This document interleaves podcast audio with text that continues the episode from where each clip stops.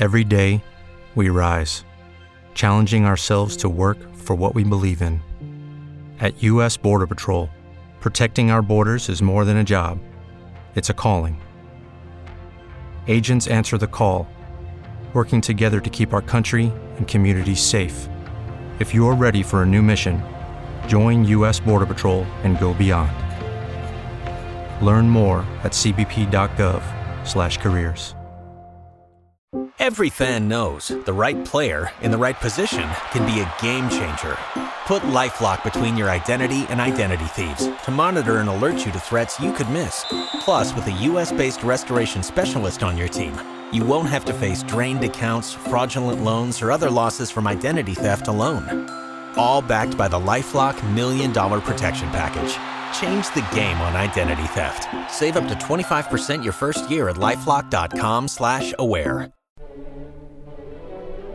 Hola amigos, soy el doctor Fernando Vega Rasgado, transmitiendo desde el Instituto Mexicano de Flebología en la Ciudad de México. Qué gusto tener con ustedes una nueva conversación sobre temas de flebología. Sé que deben tener demasiados mensajes de WhatsApp y de Facebook y en los noticieros sobre el coronavirus, pero por higiene mental vamos a hablar mejor de flebología. ¿Qué les parece? Mejor hablemos de flebología y cosas interesantes y relativamente nuevas que todos debemos de conocer. ¿Qué les parece?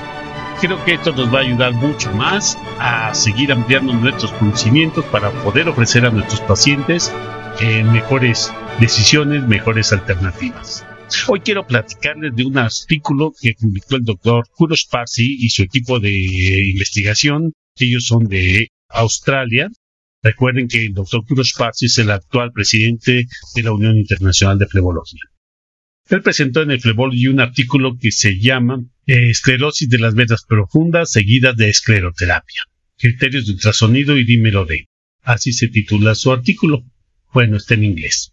Es interesante y vamos a comentarles, voy a tratar de resumirles un poco lo que él dice en este artículo. Mientras los eh, blancos o el objetivo de los tratamientos sobre las venas superficiales eh, es ocluir esta insuficiencia, las complicaciones de estos procedimientos a veces terminan en oclusión del sistema venoso profundo. Él denomina esto eh, deep vein occlusion de oclusión del sistema venoso profundo. Y esto puede ser seguido de diferentes procedimientos. Esta oclusión del sistema venoso profundo se considera básicamente como una complicación poco común de muchos procedimientos, especialmente de la escleroterapia, en el cual se reporta entre el 0.2 y el 1% de todos los casos pueden producir eh, trombosis venosa profunda. El doctor previamente en su equipo ha mostrado que la actividad trombogénica de los esclerosantes detergentes depende mucho de la concentración para formar esta especie de trombo. Pero cuando se usan bajas concentraciones de los esclerosantes, esto exhibe un, lo que llama él un estado precoagulante. Es decir, que cuando usamos esclerosantes a bajas cantidades, tenemos una actividad que podríamos llamar precoagulante. Él usó el microscopio electrónico para ver cómo es la estructura del trombo inducido por eh, los esclerosantes y encontró algo mucho, muy interesante. Él dice que la esclerosis de, de un secundaria a, aplicar un esclerosante es diferente al trombo que se hace digamos, por una condición trombofílica, ¿no? Cuando están involucrados factores trombofílicos. Entonces, él nos dice que el trombo secundario al un esclerosante es de tipo fibrótico y que tiene secundariamente propuesto a la, a la colágena. Y estos tejidos son los que se van depositando, mientras que las trombosis son debidas a la generación de fibrina. Esto es muy interesante porque él lo descubrió y lo estuvieron estudiando y vieron que en el caso de los trombos inducidos por los esclerosantes eran dependientes de colágeno. En cambio, los trombos profundos, los trombos que hablamos cuando hablamos de una trombosis pulmonar, por ejemplo, son debidos a fibrina. Esto es muy interesante. ya que las venas profundas, pues generalmente lo que él, eh, nosotros hemos catalogado siempre como trombosis venosa profunda, puede no ser. Entonces el doctor Puros introdujo el término esclerosis venosa profunda. No solo trombosis, sino él le llama esclerosis venosa profundo, cuando este trombo, poniéndolo entre comillas, es secundario a la aplicación de un esclerosante. Fíjense qué interesante esto, porque entonces ya nos hace una diferencia de entrada de lo que es el trombo inducido por el esclerosante y el trombo debido a una alteración trombofílica o producida, por ejemplo, por calor o por trauma. Eso es muy interesante. Él eh, hicieron unos, un estudio muy, muy interesante, eh, a los cuales pues eh, usaron rayo láser para ocluir las ramas superiores de la safena y usaron sulfato de sodio y cuando era el paciente alérgico usaban polidocanol para cerrar las colaterales que no podían cerrar con, láser, ¿verdad? Entonces, este fue el método que usaron ellos. A todos los tratamientos eh, de los pacientes les hicieron láser, de los troncos afenos, y en la rama usaron eh, de sodio, polidocanol a 0.% en espuma para tratar todas las venas térmicas y subdérmicas que encontraron. Un grupo de pacientes también usaron eh, procedimientos eco-guiados, guiados para aplicar la espuma. Y entonces todo ello lo fueron registrando. Es muy interesante también en este artículo que él propuso unos criterios muy especiales para poder eh, hacer su evaluación de pacientes y seguimiento. Por ejemplo, él nos habla de la ecogenicidad diferente entre un trombo inducido por esclerosante y un trombo eh, y un trombo de los cuales son de fibrina, ¿no? Los trombos clásicos. Eh, uno dice que el primer caso, el trombo por esclerosante es ecoico y el trombo eh, normal de una trombosis aguda es anecoico o hipocoico. Acerca de la no compresibilidad, dice que un trombo agudo puede ser medianamente compresible, mientras que el trombo producido por una esclerosis es no compresible. También nos habla acerca del diámetro. Nos dice que el diámetro de una trombosis, a veces cuando es aguda, se puede comprimir aunque sea un poquito, y el diámetro de una trombosis inducida por esclerosante no. Y por último, el criterio más importante que ellos definieron fue el dímero D, ya que es negativo en todos los casos de esclerosis, de un trombo por esclerosis. Entonces, con estos criterios, el doctor Patch y todo su equipo, pues este, hicieron una aportación muy grande para tratar de dilucidar los trombos que formamos. Ya en nuestro consenso mexicano de estereoterapia, de segundo consenso, bueno, desde el primero, la definición incluye la formación de un trombo como consecuencia de una sustancia que se inyecta para dañar el endotelio.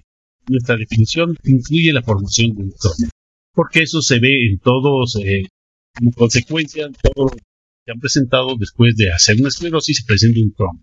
Pero es un trombo organizado, un trombo de, que lo que hace es dañar el endotelio y como consecuencia inflamatoria, pues este se ocluye, ¿verdad? Entonces, es muy interesante que esto ahora el doctor Cruz Pase nos está pues, dando luz de cómo es este tipo de trombo, ¿no? Él dice que hubo un total de 259 oclusiones venosas, es decir, de oclusiones, ¿no? Vamos a poner tapones del sistema venoso profundo. Eso representó el 2.8% de todos los pacientes que atendieron. Entonces podemos decir que es una incidencia baja y que eh, la trombosis venosa profunda solo corresponde al 0.07%. El 2.74 restante corresponde a esclerosis venosa profunda. Esto significa que aquellos que nos dicen que pues la esclerosis no es reporta que no da trombos en el sistema profundo y que no pasa nada, pues están equivocados.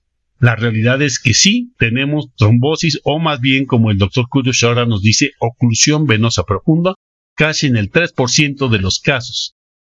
Así que muchos casos que ustedes tal vez hayan tenido puedan deberse a esta oclusión venosa profunda o superficial que se produce después de una escleroterapia. Qué interesante, qué interesante que esto sí existe y sí se presenta. Por lo tanto, tenemos que tener mucho cuidado para usar nuestros volúmenes de esclerosante en espuma y nuestras concentraciones. ¿Sí? Él dice que eh, la más frecuente vena afectada por trombosis secundaria esclerosante son las venas tibiales posteriores y las gastrocnemias medias, en 40 y 49% aproximadamente. Fíjense qué interesante, porque esto generalmente se relaciona cuando esclerosamos venas abajo de la rodilla o perforantes. Nos encanta esclerosar perforantes. Bueno, el resultado es que muchas de estas perforantes que estamos eh, inyectando, esclerosando, van a producirnos una oclusión venosa profunda y principalmente una trombosis secundaria a esclerosis en la vena tibial posterior y en, la vena en las venas gastrocnemias mediales. ¿Eh? ¿Qué les parece interesante esto? Claro que es interesante porque nosotros siempre hemos creído que no pasa nada y la verdad es que sí pasa. Sí pasa y pasa mucho. ¿Cuál es la real diferencia? Bueno, el doctor no está en su estudio, en sus resultados nos dice que los pacientes que tuvieron trombosis venosa profunda tienen un, dímero D mucho más elevado, de 1.5, ¿no? los valores promedios de dímero D. En cambio, los pacientes que no lo tienen o que tuvieron esclerosis tienen 0.9 o 0.7 de dímero D. Luego entonces, el diagnóstico de una trombosis o de una esclerosis, una oclusión por esclerosis, lo hace realmente el dímero D. Entonces, si tenemos dímero D elevado, 1.5, estamos hablando de trombosis. Si es menos de eso, estamos hablando de eh, una oclusión venosa por esclerosante, o lo que él llama esclerosis venosa profunda. ¿Cuál fue la diferencia? Después de seguir estos pacientes eh, por un año, prácticamente encontraron que eh, en los dos casos los pacientes volvían a recanalizarse, pero en los casos de la oclusión venosa por esclerosante, la función valvular quedaba intacta.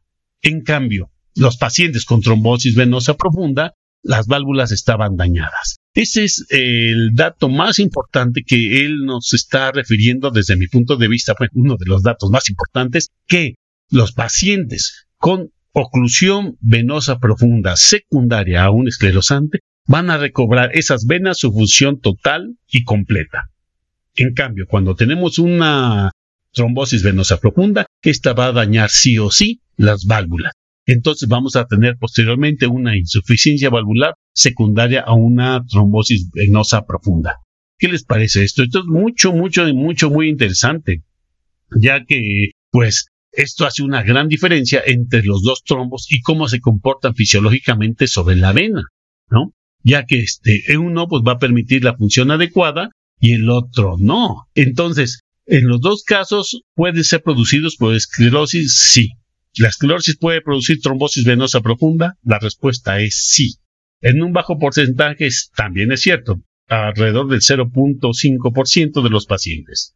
Y alrededor de 2.5% de los pacientes vamos a producir una oclusión venosa profunda secundaria a esclerosante.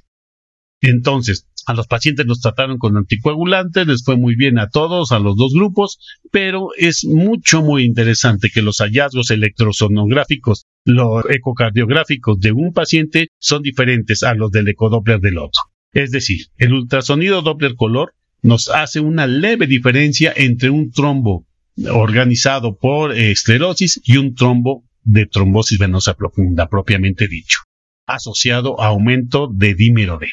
Entonces, podemos platicar mucho en relación con los cambios ultrasonográficos, son muy eh, delicados, necesita experiencia para poderlo diferenciar, pero nos está abriendo un campo muy interesante. Entonces, agradecemos al doctor Kurosh este artículo y me saco como conclusiones básicas compartir con ustedes.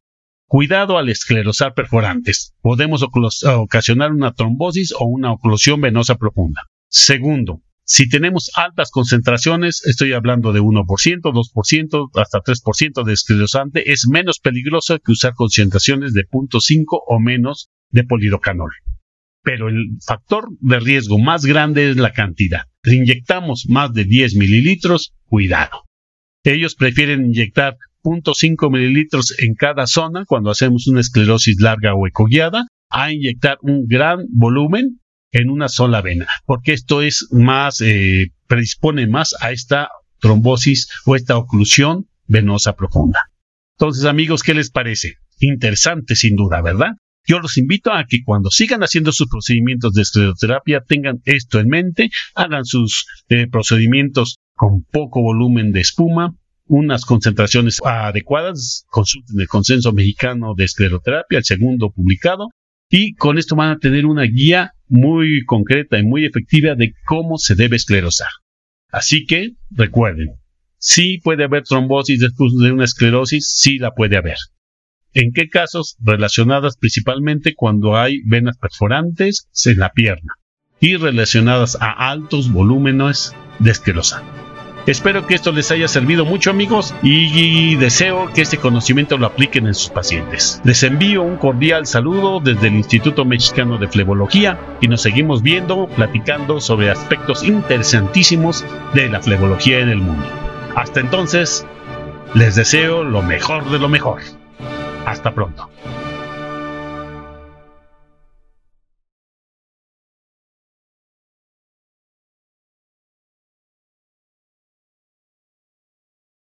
Without the ones like you, who work tirelessly to keep things running, everything would suddenly stop.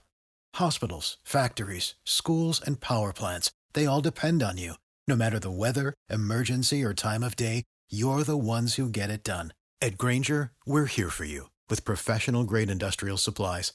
Count on real time product availability and fast delivery. Call clickgranger.com or just stop by.